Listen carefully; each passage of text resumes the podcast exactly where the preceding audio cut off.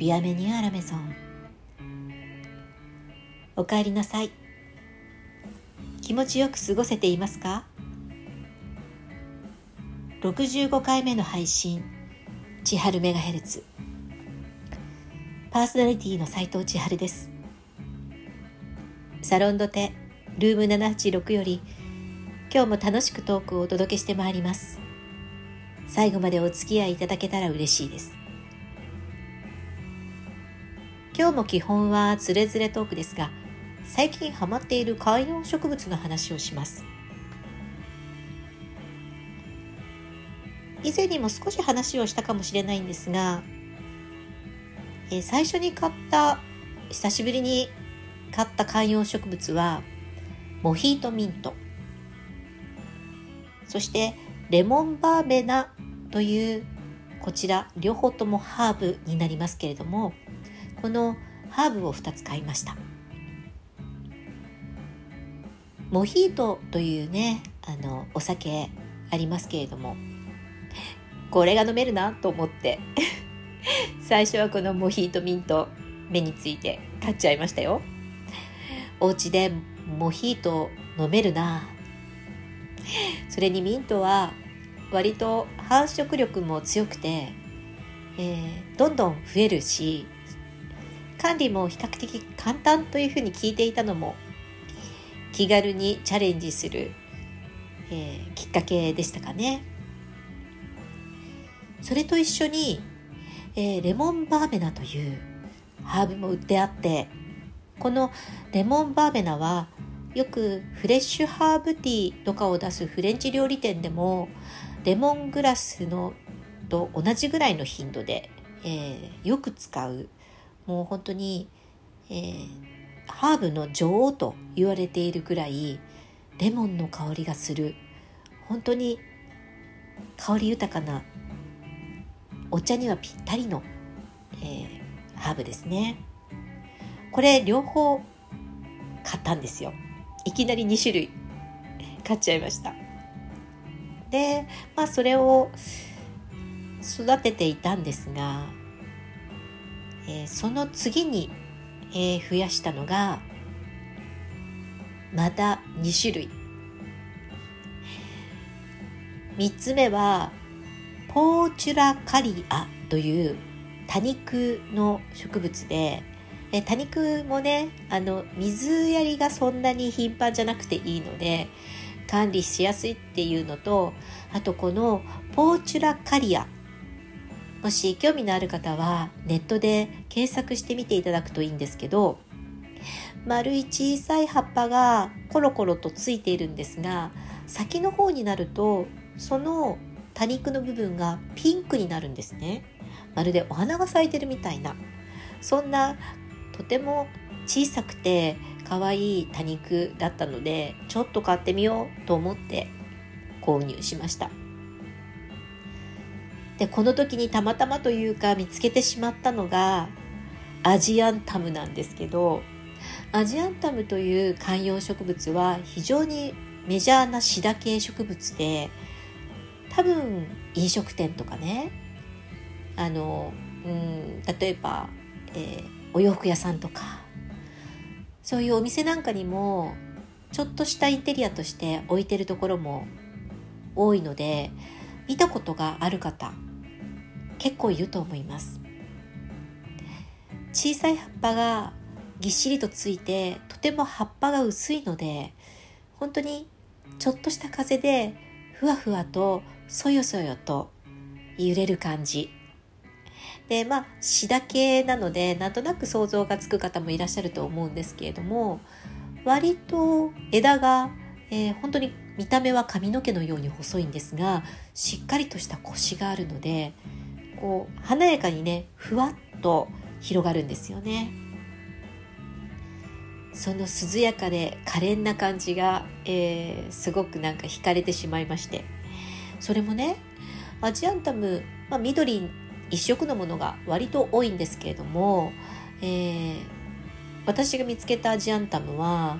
斑入りといって葉っぱに小さい白い筋が入ってる、えー、まあ、そういった類のものでそのね緑だけの葉っぱのところと斑入りで出てくるところがこうミックスされてるんですよね。えこんなミックスになってるのあるんだと思ってあまりの可愛さに購入しましたそれが、えー、4種類目の植物になったんですがとうとう5種類目の植物を購入してしまいました5種類目に買ったのがアロマティカスという植物このアロマティカスは、えー、とてもこう香りの良い多肉質のハーブなんですね。ハーブティーとかあとお料理に使えると言われているものででこのアロマティカスの葉っぱの表面はこう産毛のような細くて柔らかい毛でねびっしりと覆われていてで触るとねちょっとふわふわしてプニプニしてます水をたっぷり含む多肉質だけどとても柔らかいんですねでまあなんかそういう多肉なので乾燥にもとっても強くて、え、虫よけハーブとも言われてなんかねあの結構香りミント系の香りがするので、え、害虫もつきにくい病気にもなりにくいってことでとても育てやすい上に見た目も可愛いっていうところでとても人気があるそうです。であのお料理にする場合ですけど、えー、葉っぱをもう食べるというのも可能みたいなのでサラダ的に生で食べても大丈夫というかことなんですがあの一般的にはその要はとてもいい香りなので香り付けとして紅茶とかソーダとかあとお酒に入れてね活用するのが一般的って書いてあったんですよね。あとね海外ではやけどなどの傷口に、まあ、使ったりできるということでメディカルプランツっていうふうにも呼ばれてるんですって。まあなんか日本でいうところのアロエみたいな感じですかね。アロエもね実際品種によってはあの中のね、えー、果肉の部分とか葉っぱのこう皮を剥いたところを食べたりもできますからアロエヨーグルトとか私大好きです。ね、とてもあの食物繊維も豊富でビタミンもあってあの体にいいなんてアロエも言われてますけれどもアロマティカスもねなんかこうそうやって、えー、お茶にしたりお酒に入れたりで実際にまあちょっと料理も可能っていうのでいろいろ試してみようかなと思っています。もしあの聞いてこれを聞いてくださっている方の中にアロマティカスを食べたことがあるこんな調理をしたら美味しかったよとかこんな例えばマヨネーズをつけたら美味しいとか何かその面白い食べ方をご存知の方がいらっしゃったら是非メッセージください教えてください。で私もちょっといろいろ試してみてあの美味しい食べ方があったらまたこのラジオトークでおしゃべりしようかなと思っています。まあ、実際に、えー、観葉植物を買ってきてであの買った時はねビニールポットとかのこう結構脆弱な容器に入っているのでもう大体私はほぼほぼすぐに、えー、新しい植木鉢を買ってきてで土も買ってきてそれを植え替えして、えー、ちゃんと、ね、あの広い、えー、鉢に入れたりしています。またねどんどん育ってくるので株分けといってねそのまあ、もともと1個の鉢に入ってたものを、えー、2つに分けたりなんかもね最近してるんですよ。でその時にあの土を買ってくるんですけどこの間、えー、アロマティカスを買った時にやっぱりこう園芸系のものそのいろんな土とかがちゃんとたくさん揃ってる専門コーナーで買った土ってやっぱり良かったですね。あの今はね手軽にいろんなとこで買えたりもするんですけどやっぱり専門店だったりそういうその種類が充実しているところで買うとやっぱり質がいいものがたくさんあるんだなと思って改めて勉強になりました